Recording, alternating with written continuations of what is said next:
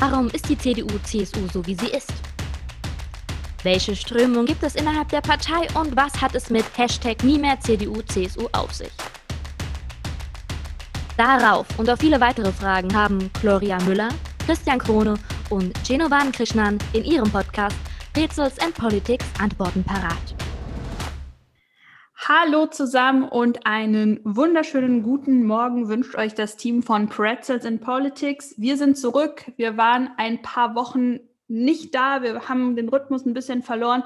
Das hatte ganz verschiedene Gründe, berufliche Gründe, gesundheitliche Gründe. Aber jetzt versuchen wir das Beste, um uns wieder alle zwei Wochen bei euch mit ein paar spannenden Themen zu melden. Heute haben wir auch spannende Themen mitgebracht. Erstmal guten Morgen, Jenno. Ähm, Christian ist heute leider auch nicht dabei, äh, aus gesundheitlichen Gründen. Wir wünschen gute Besserung, aber wir wollten trotzdem heute mal wieder eine Folge aufnehmen. Deswegen heute nur zu zweit. Jenno und ich äh, halten sozusagen hier die Stellung. Und wir wollen heute sprechen über die vergangene Landtagswahl in Sachsen-Anhalt. Die war vor zwei Wochen am 6. Juni und natürlich über das lang ersehnte Wahlprogramm der CDU-CSU. Und natürlich, wie in jeder Folge, haben wir auch Gewinner und Verlierer der letzten Wochen vielleicht mitgebracht. Und ja, Jenno, guten Morgen. Erzähl doch mal ein bisschen was zur Landtagswahl in Sachsen-Anhalt. Wie hast du den ja, ich nehme es mal vorweg, den Wahlsieg der CDU dort gefeiert. Ähm, was sind deine Gedanken zu der Wahl dort? Ja, hallo zusammen. Hallo Gloria. Schön, äh, dass wir wieder da sind. Äh, es hat ja, war, ist ja ein bisschen äh, zurück, unsere letzte Folge, aber äh, umso schöner, dass wir jetzt wieder da sind. Und äh, an der Stelle auch nochmal gute Besserung an Christian.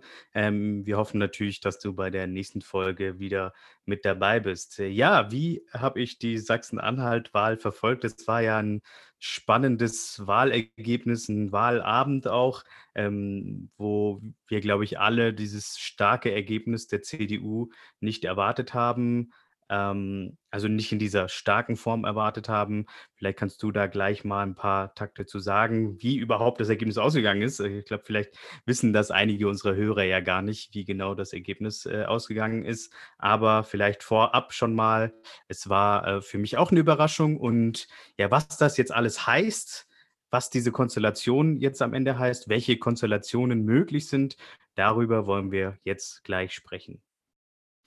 Genau, dann wollen wir erstmal hier die Zahlen äh, uns vor Augen führen. Die CDU klarer Wahlsieger mit 37,1 Prozent, die AfD dahinter 20,8 Prozent, die Linke kommen auf 11 Prozent, die SPD auf 8,4 Prozent, die FDP auf 6,4 Prozent, die Grünen auf 5,9 Prozent.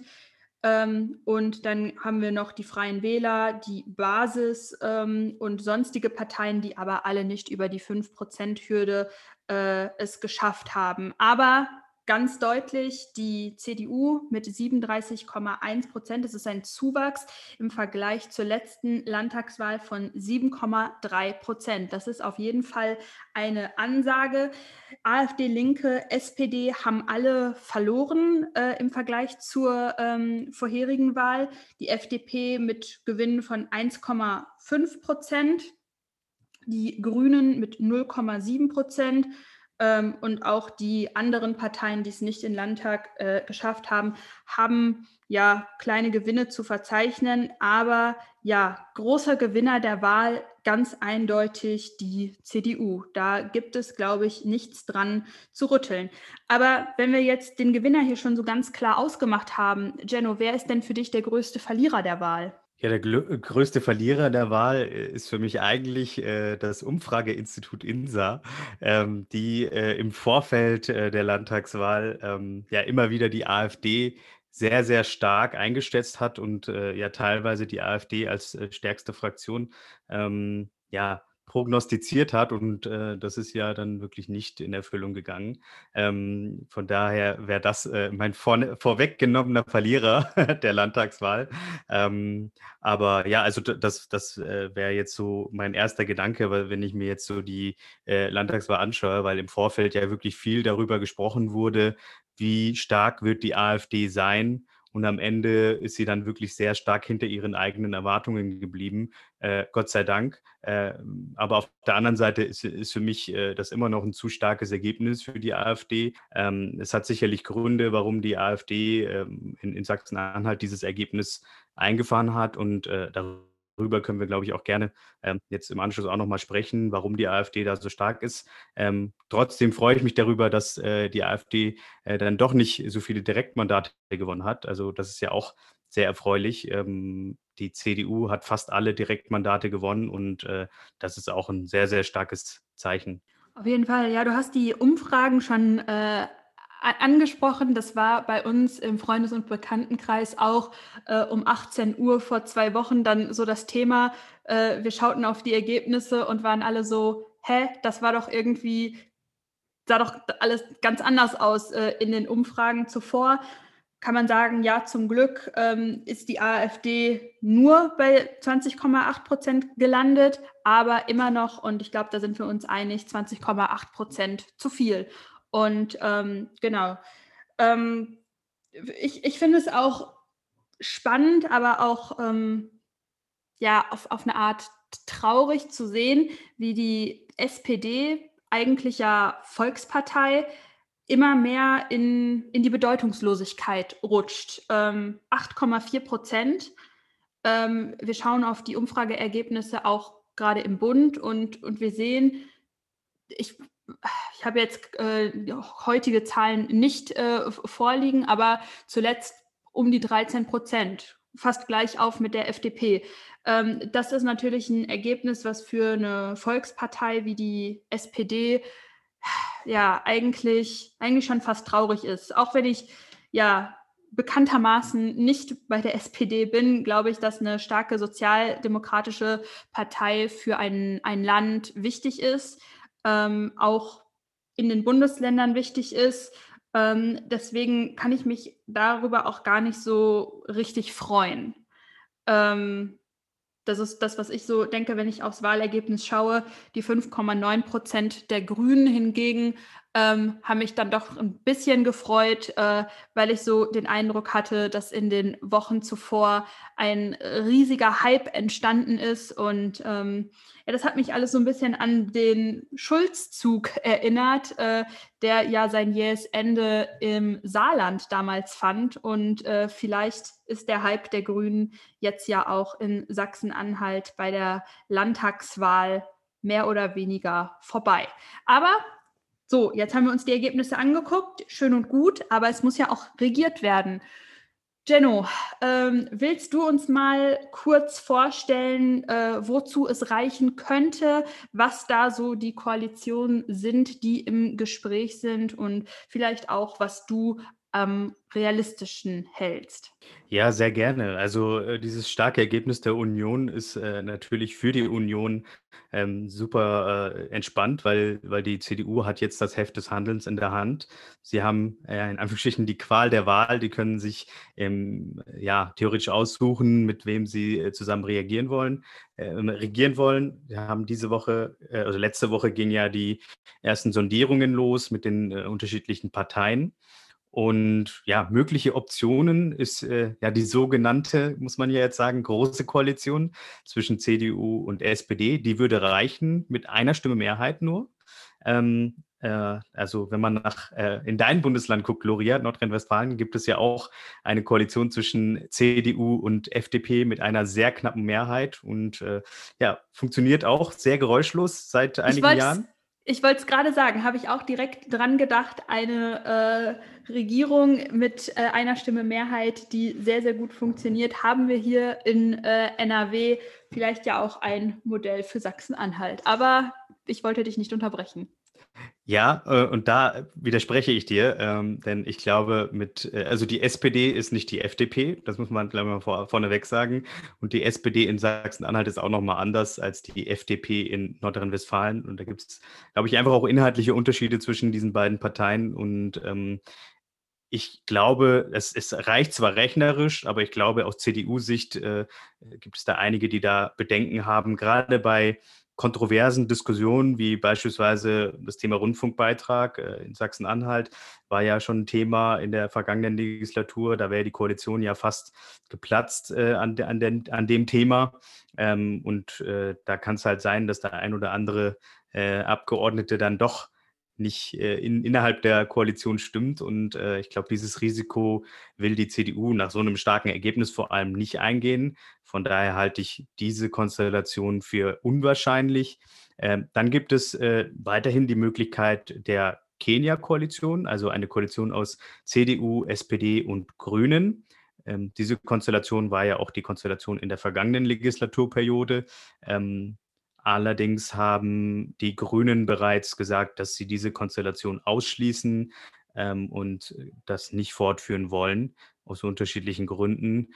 Die CDU war auch nicht so zufrieden mit dieser Konstellation, muss man ehrlicherweise sagen. Es gab immer wieder ja, interne Schwierigkeiten, Diskussionen, weil die Grünen vor allem im Bereich Landwirtschaft Probleme gemacht haben. Und ähm, es war eine eine, ein Zweckbündnis Kenia, muss man auch ehrlicherweise sagen, nach der vergangenen Landtagswahl. Es waren schwierige ähm, Verhandlungen und äh, man hat dieses Zweckbündnis gemacht und ist, glaube ich, von vielen Seiten aus froh, dass das Kapitel jetzt vorbei sein könnte und andere Optionen möglich sind. Und eine weitere Option ist äh, dann eben auch die Möglichkeit ähm, einer äh, Jamaika-Koalition, also zwischen CDU, FDP und Grüne. Ähm, diese Variante halte ich doch für eine sehr wahrscheinliche Variante, ähm, weil vor allem äh, die, die CDU und die FDP sehr, sehr große Überschneidungen haben, auch in inhaltlicher Form. Also wenn wir wieder das Beispiel Rundfunkbeitrag haben, sowohl CDU als auch äh, die FDP in Sachsen-Anhalt sind da auf einem ähnlichen Posten, was die Reform des öffentlich-rechtlichen Rundfunks angeht. Also da dürfte es äh, große Überschneidungen geben und die Grünen, die wollen natürlich auch ähm, ja, ihr, ihre Schlüsselressorts behalten, also beispielsweise das Ressort Umwelt. Ähm, Wäre natürlich gut, wenn die Grünen dieses Ressort weiterhin behalten können. Also ähm, da kann ich mir gut vorstellen, dass diese Version funktioniert ähm, oder aber, ähm, ja, es gibt noch eine letzte Variante, die auch möglich ist. Ähm, und das ist ähm, ja die sogenannte Deutschlandkoalition, also zwischen CDU, SPD und der FDP. Aber ich meine, die FDP hat diese Variante auch schon ausgeschlossen, ähm, also möchte diese Form der Koalition nicht eingehen. Also nach meiner Einschätzung ist äh, die wahrscheinlichste Form oder wahrscheinlichste Koalitionsoption äh, die Jamaika-Koalition. Ähm, halte ich auch für die Union ähm, am klügsten, diese, äh, diese Konstellation einzugehen, vor allem wegen der inhaltlichen Punkte. Wie siehst du das, Gloria? Was ist deine Einschätzung von diesen Konstellationsoptionen? Wo tut die CDU gut daran? Welche Option sollte sie machen? Oder ähm, hast du was ganz anderes äh, im Kopf? Was könnte denn deiner Meinung nach in Sachsen-Anhalt noch so passieren in den nächsten Wochen? Ja, vielen Dank, äh, Jenno. Wir haben gemerkt, äh, man muss Fahnen äh, kennen, um die äh, ganzen Koalitionsmöglichkeiten zu verstehen. Äh, aber du hast uns das ja alles wunderbar erklärt, auch wenn wir dann nicht die verschiedenen Fahnen direkt vor Augen haben, äh, verstehen wir dann doch, worum es geht.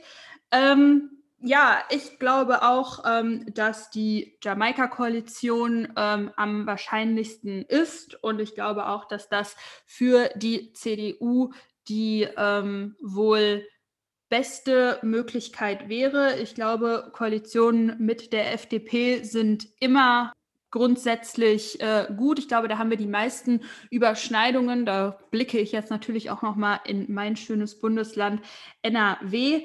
Wenn es für Schwarz-Gelb nicht reicht, dann braucht es eben zwangsläufig einen dritten Koalitionspartner. Und ich glaube, dass wir uns in Zukunft daran gewöhnen werden müssen, dass die Grünen in mehr Regierungen mitregieren werden. Und ähm, ich, ich glaube, dass mit einem soliden Koalitionsvertrag dann auch diese Regierung auf stabile Beine gestellt werden kann. Und ich glaube, dass man da für das Bundesland Sachsen-Anhalt einen guten Plan für die nächsten Jahre erarbeiten kann. Ähm, was aber natürlich ganz klar ist, ähm, du hast es gar nicht erst angesprochen, weil es äh, ja klar sein sollte. Wir sagen es aber auch nochmal für all unsere Hörer äh, und Hörerinnen, die vielleicht nicht äh, so im Politikgame drin sind. Mit der CDU wird es keine Zusammenarbeit mit AfD oder Linken geben. Deswegen hat Jenno mögliche Konstellationen, die rechnerisch vielleicht reichen würden, erst gar nicht aufgezählt. Äh, da hat die CDU doch gewisse Werte, die ähm, ja nicht verhandelbar sind, was auch gut so ist. Ähm, was mich auch immer so ein bisschen genervt hat, ist, dass man gerade auf Twitter immer gelesen hat, ja, ach, dann wird es doch äh, schwarz-blau, also CDU und AfD, wo man doch ganz klar sagen muss, nein, gibt es nicht. Äh, hat die Parteiführung ganz, ganz klar gesagt, ist nicht verhandelbar, müssen wir gar nicht drüber sprechen. Und äh, ich finde es eher nervig, dass das immer wieder äh, ja, ausgepackt wird nach Wahlen. Ähm, es, es, gibt kein Flirten der CDU mit der AfD und äh, es gibt keine Zusammenarbeit der CDU mit der AfD. Und vielleicht müssen wir es hier auch noch mal so deutlich sagen, bis es jeder verstanden hat.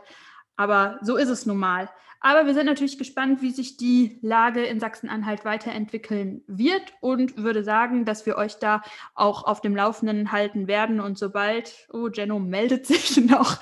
Äh, wir sind hier in, äh, für euch mal, dass ihr euch vorstellen könnt, wie wir aufnehmen. Wir sind hier in einem äh, Zoom-Meeting äh, per Video äh, zugeschaltet und ähm, ja, ich, ich gebe mal an, an Jenno, bevor ich weiterspreche, weil er scheint ja noch was äh, zu sagen zu haben.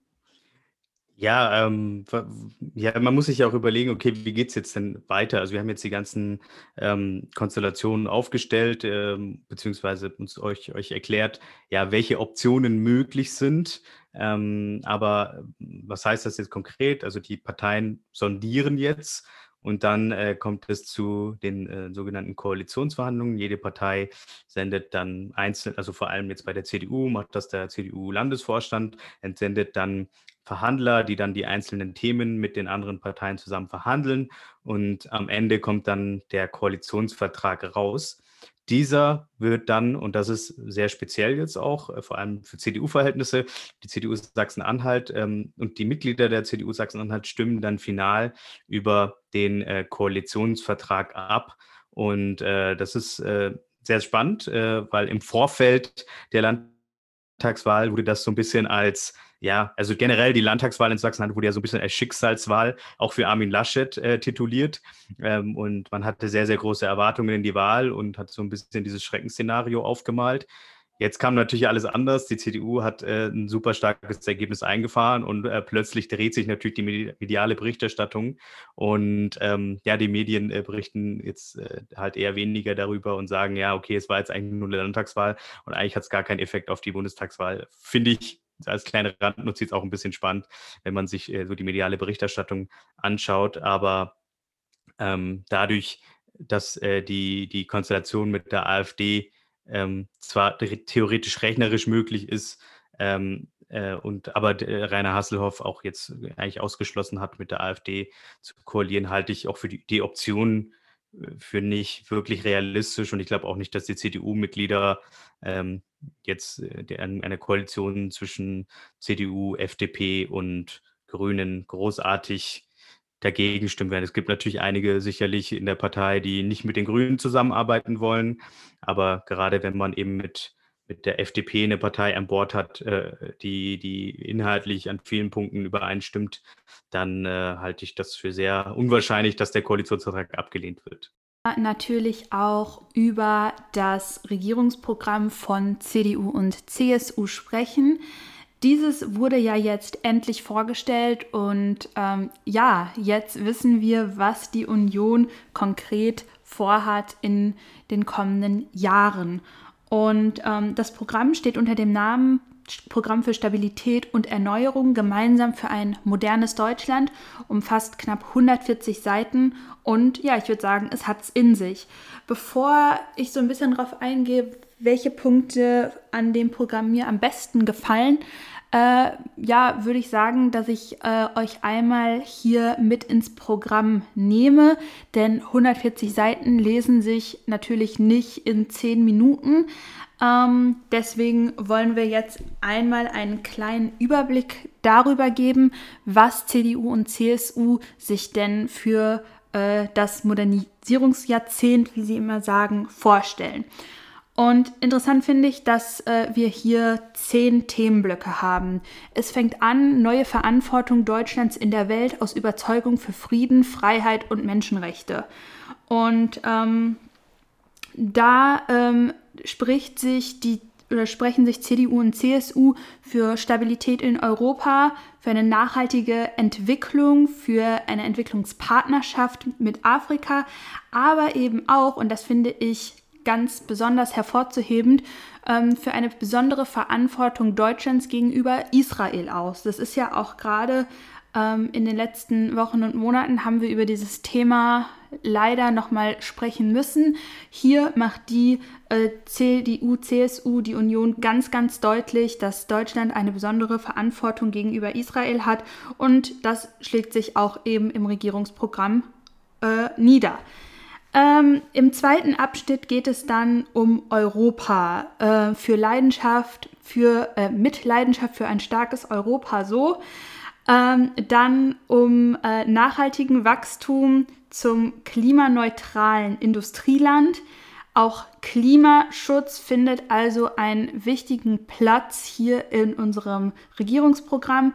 Fairness und, sozialer, ähm, Fairness und soziale Sicherheit für den gesellschaftlichen Zusammenhalt, auch ein ganz wichtiger Abschnitt, genau wie auch der darauf folgende Abschnitt. Das ist nämlich die Generation Gerechtigkeit bei Finanzen und Steuern.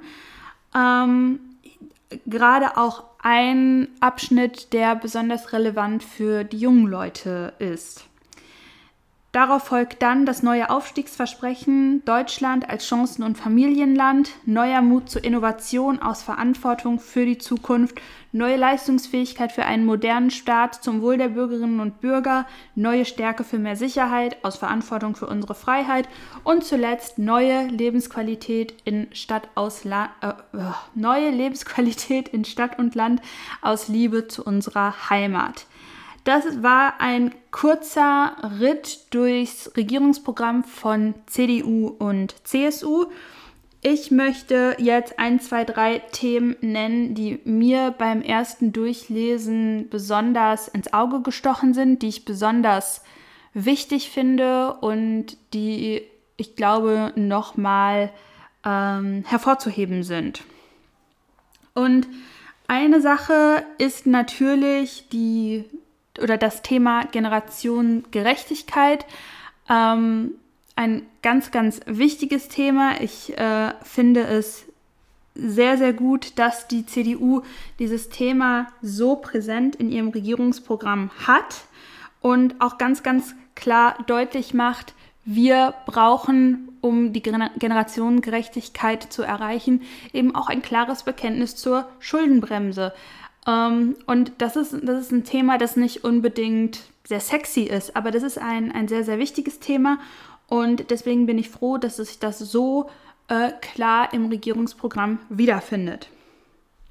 Ein äh, zweiter Punkt, der mich gefreut hat, ähm, es ist vielleicht nur ein, ein, kleiner Punkt, vielleicht jetzt verglichen zum großen Thema ähm, Generationengerechtigkeit, ist der Themenkomplex Europa und da nehme ich ganz besonders die Forderung der Interrail-Tickets für alle 18-Jährigen. Und ich glaube, es gibt kaum eine bessere Möglichkeit, Europa kennenzulernen, Europa zu erleben, als nach dem Abitur ähm, Europa zu bereisen. Und ich habe das leider nie gemacht und ärgere mich heute noch sozusagen und äh, hoffe aber gleichzeitig, dass ganz, ganz viele Jugendliche die Möglichkeit bekommen, Europa so zu erleben und die Euro europäische Kultur so kennenzulernen. Ähm, und das ist, glaube ich, ein, ein wichtiger Baustein dabei. Und natürlich kann man sagen, ja, so ein Interrail-Ticket ist nicht die Welt. Nein, aber was dahinter steckt, ist ja die europäische Idee, das Leben von europäischen Werten und das Kennenlernen der europäischen Kultur. Und das sind eben Punkte, die ich für sehr, sehr wichtig halte Und deswegen war das auch ein Punkt, der, äh, ja, der mir im Wahlprogramm sehr gut gefallen hat. Und zuletzt, ähm, glaube ich, ist äh, auch noch ein Punkt, gerade auch für junge Familien, ähm, das Thema Grunderwerbssteuer. Auch das wieder ein Thema, was nicht unbedingt gut greifbar ist. Die ähm, CDU, CSU hat in ihrem Regierungsprogramm aber eine Lösung drin, wodurch die Grunderwerbssteuer für Familien aufgrund von der Gewährung hoher Freibeträge quasi wegfallen würde. Und ich glaube, dass das gerade für, für junge Familien eben sehr, sehr wichtig ist und ähm, ja, ähm, ein Punkt ist, der, der mir auch sehr gut gefallen hat. Ich bin ganz gespannt, was du, Jenno, ähm, ja als deine wichtigsten Punkte aus dem Regierungsprogramm gezogen hast. Gleichzeitig sind wir aber natürlich auch daran interessiert zu hören, wie ihr das Programm aufgenommen habt und ähm, wie ihr es findet und was so die Themen sind, die euch da überzeugt haben. Oder die euch vielleicht auch gefehlt haben, äh, wo ihr sagt, naja, da hätte es vielleicht noch besser sein können. Einen Punkt möchte ich aber auch zuletzt noch sagen, das war ja eine, eine Kritik, die man immer wieder gehört hat, ähm, dass das Programm so super, super spät erst ähm, vorgestellt wurde. Erstmal muss man sagen, die CDU hat es in der Vergangenheit auch immer erst zeitlich im Juni, Juli vorgestellt, sodass man jetzt gar nicht sagen könnte, dass es so super spät wäre. Und Zweitens äh, ist es ja aber auch so, dass auch die anderen Parteien ähm, ihre Programme nur ein bis zwei Wochen vorher vorgestellt haben. Äh, die Linken ja am, am letzten Wochenende, die Grünen davor das Wochenende. Ähm, wir hatten eben eine enorme Mitgliederbeteiligungskampagne im Vorfeld ähm, dieses Regierungsprogramms und ähm, ich glaube, das ist ein, ein wichtiges Zeichen, auch ein wichtiges Zeichen für die, für die Basis, wie man immer so schön sagt. Ähm, hier konnte wirklich jeder mitschreiben, hier konnte jeder seine Ideen einbringen und ich glaube, das ist, das ist wichtig und ähm, man, man merkt, wenn man das Programm liest, dass es ein Programm für eine, für eine Volkspartei ist, die den Anspruch hat, ähm, auch dieses Land erfolgreich und nachhaltig zu regieren. Deswegen, ich bin zufrieden, ich bin gespannt, wie ihr es so seht. Und ja, lasst uns, äh, lasst uns da diskutieren, lasst uns da ähm, ins Gespräch kommen und schreibt uns da gerne eine Nachricht zu. Ja, vielen Dank, Gloria, für deine Ausführungen zum Wahlprogramm der CDU-CSU. Äh, man hört deutlich raus, dass du äh, Team Laschet bist und äh, auch deutlich ähm, überzeugt bist von dem Wahlprogramm. Ähm, ich werde da mal in eine andere Kerbe schlagen. Ich bin nicht ganz so euphorisch, äh, was das Programm angeht. Ähm, ich stimme dir darin zu, dass es viele gute Eckpunkte gibt, die du auch äh, gerade eben genannt hast. Ähm, auch beispielsweise das ganze Thema im, im Verkehrsbereich, Mobilitätsbereich, dass die Union da ganz klar sich technologieoffen zeigt, ähm, dass sie auch die Ladeinfrastruktur, was, was die E-Mobilität angeht, ausbauen möchte, ähm, um jetzt mal zwei Punkte zu nennen. Ähm, das finde ich sehr gut, dass die Union sich da ähm, positioniert. Auf der anderen Seite muss man muss ich äh, ehrlicherweise sagen, dass die Union, gerade was die klimapolitischen Ziele angeht, ähm, zwar Eckpunkte nennt, aber dort, wo es dann um Details geht, vage bleibt. So, das mache ich der Union gar nicht zum Vorwurf, aber das ist auf alle Fälle sehr erkennbar im Programm, wenn man so zwischen den Zeilen liest.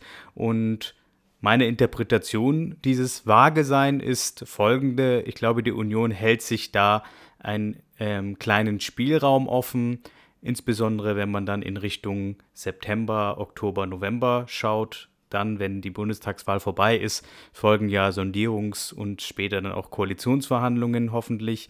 Ähm, und ich glaube, die Union will sich da jetzt noch nicht festnageln lassen, was beispielsweise ähm, die Jahreszahl äh, äh des Klima, der Klimaneutralität angeht. Sie hat zwar 2045 draufgeschrieben, ähm, aber da gibt es ja unterschiedliche Auffassungen zwischen Grüne, SPD, FDP und CDU ähm, und auch äh, darüber, wie äh, man da hinkommt. Also das ist ja der springende Punkt. Also alle sind sich ja irgendwo darin einig, dass wir irgendwas machen müssen, um äh, unsere CO2-Emissionen zu reduzieren und das Thema äh, Klimaneutralität ist bei allen irgendwie vorhanden, aber die Instrumente und die Schlüssel, wie wir quasi da hinkommen, welche Maßnahmen man ergreift, angefangen von der CO2-Bepreisung über Fahrverbote, Tempolimits etc., gibt es ja verschiedene Ansätze, wie man das quasi macht.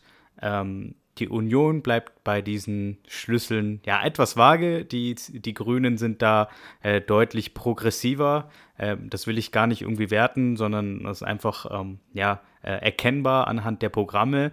Spannend wird es dann äh, ja, im, im, im September, Oktober, wenn dann äh, eben die Verhandlungen sind, ähm, wie die Parteien sich da einigen, welche Kompromisse es gibt ähm, und ja, welche, welche Linien dann gezogen werden. Also das äh, finde ich dann deutlich spannender nochmal. Ähm, von daher finde ich das Programm, wie gesagt, äh, an einigen Eckpunkten doch sehr interessant, ähm, die du auch eben vorhin erwähnt hast. Ähm, aber gerade was die klimapolitischen Ziele angeht, ähm, sehe ich da ja Grundpfeiler, aber die Details fehlen mir noch, äh, mit dem Bewusstsein, dass die Details wahrscheinlich dann im Koalitionsvertrag dann stehen werden. Aber so viel von meiner Seite aus. Und äh, wie Gloria schon gesagt hat, äh, wir sind natürlich sehr gespannt, äh, was ihr davon denkt. Wie seht ihr das Programm von CDU und CSU? Ist das das beste Programm, was ihr je gelesen habt, oder ist es doch äh, ja eine Enttäuschung, also oder was dazwischen. Also man muss ja da auch immer etwas differenzieren. Wir sind sehr gespannt, wie ihr das seht und ähm, wie das dann in den nächsten Wochen und Monaten so weitergeht. Wir sind auf alle Fälle gespannt, freuen uns auf den Wahlkampf und auf die inhaltliche Debatte miteinander, mit den anderen Parteien und hoffen auf einen spannenden Wahlkampf.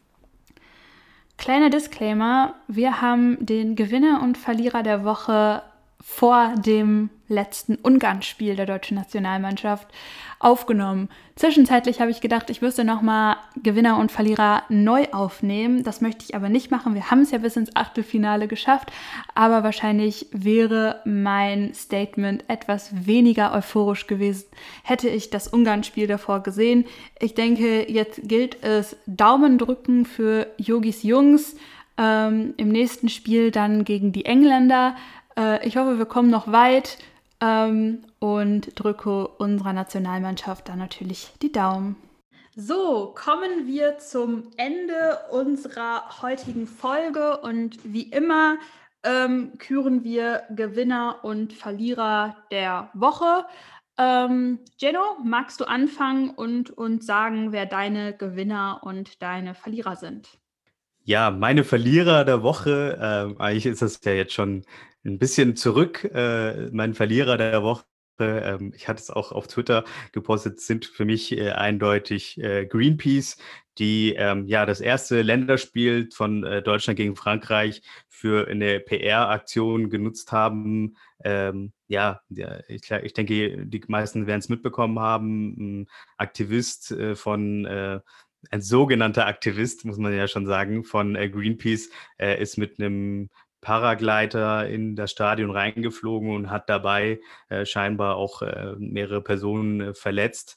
Ähm, und äh, ja, also ich, ich, also die ganze Aktion halte ich für dämlich, ähm, dass man da irgendwie äh, ja die Bühne da nutzt, um und auch noch Leute gefährdet. Also ähm, jede, jede Organisation kann natürlich auf irgendwas aufmerksam machen, aber man sollte sich vielleicht über die Tragweite solcher Aktionen wirklich Gedanken machen, ob das wirklich notwendig gewesen ist. Von daher für mich ganz klar Verlierer der Woche Greenpeace. Gewinnerin der Woche ist für mich äh, diesmal aus dem privaten Umfeld. Äh, das ist nämlich meine Mutter. Die hat sich vor einigen Wochen den Unterarm gebrochen und äh, kann inzwischen schon langsam wieder den Arm benutzen und äh, kann Dinge heben und den Arm nutzen. Da merkt man wieder, wie wichtig äh, ja, Gesundheit ist und der Arm ist. Von daher ist sie für mich die Gewinnerin der Woche. Ja, vielen Dank. Dann mache ich mal weiter. Mein Verlierer der Woche ist Uwe Junge. Ähm, AfD-Politiker, ehemaliger Fraktionsvorsitzender der AfD-Fraktion im äh, Landtag in Rheinland-Pfalz. Er hat sich ähm, auf Twitter hinreißen lassen, die Kapitänsbinde von Manuel Neuer, die er ja bei den letzten Spielen getragen hat, äh, in Regenbogenfahnen als also ich finde den Begriff sowas von widerwärtig. Ich werde ihn jetzt aber trotzdem zitieren, damit ihr, äh, falls ihr es nicht mitbekommen habt, auch versteht, wo, worüber ich spreche. Er hat diese in Regenbogenfarben gestaltete Kapitänsbinde als Schwuchtelbinde ähm, bezeichnet. Es fehlen mir die Worte dafür. Homophobie ähm, hat offensichtlich einen Platz in der AfD. Ähm, das ist dermaßen widerwärtig, dass ähm, Uwe Junge hier äh, sich diesen Titel des Verlierer der Woche ähm, verdient hat. Und Gewinner der Woche, da bin ich diese Woche ganz unpolitisch, ist für mich die deutsche Nationalmannschaft, die ähm, ihr zweites Spiel gegen Portugal äh, mit 2 zu 4 oder 4 zu 2, wie rum sagt man es dann? Egal, naja, ihr wisst, wir haben gewonnen. Äh, ja, es war ein spannendes Spiel. Ich habe mich sehr gefreut und deswegen diese Woche ganz unpolitisch. Meine Gewinner der Woche sind unsere Spieler der Nationalmannschaft. Super. Dann äh, sind wir schon am Ende unserer äh, dieswöchigen Folge. Cut nochmal. So, dann sind wir jetzt am Ende unserer Folge. Schön, dass ihr wieder zugehört habt. Äh, danke auch Gloria für den äh, Austausch wieder mal und ich freue mich auf die nächste Woche beziehungsweise auf die nächste Folge und auf das nächste Thema ähm, mit neuen Gästen ähm, und äh, vielleicht gibt es ja auch demnächst äh, mal den ein oder anderen bekannteren Gast nochmal, der in anderen Runden nicht so gerne auftritt. Ähm, herzliche Grüße ins Konrad-Adenauer-Haus und bis bald. Ciao. Bis bald. Tschüss.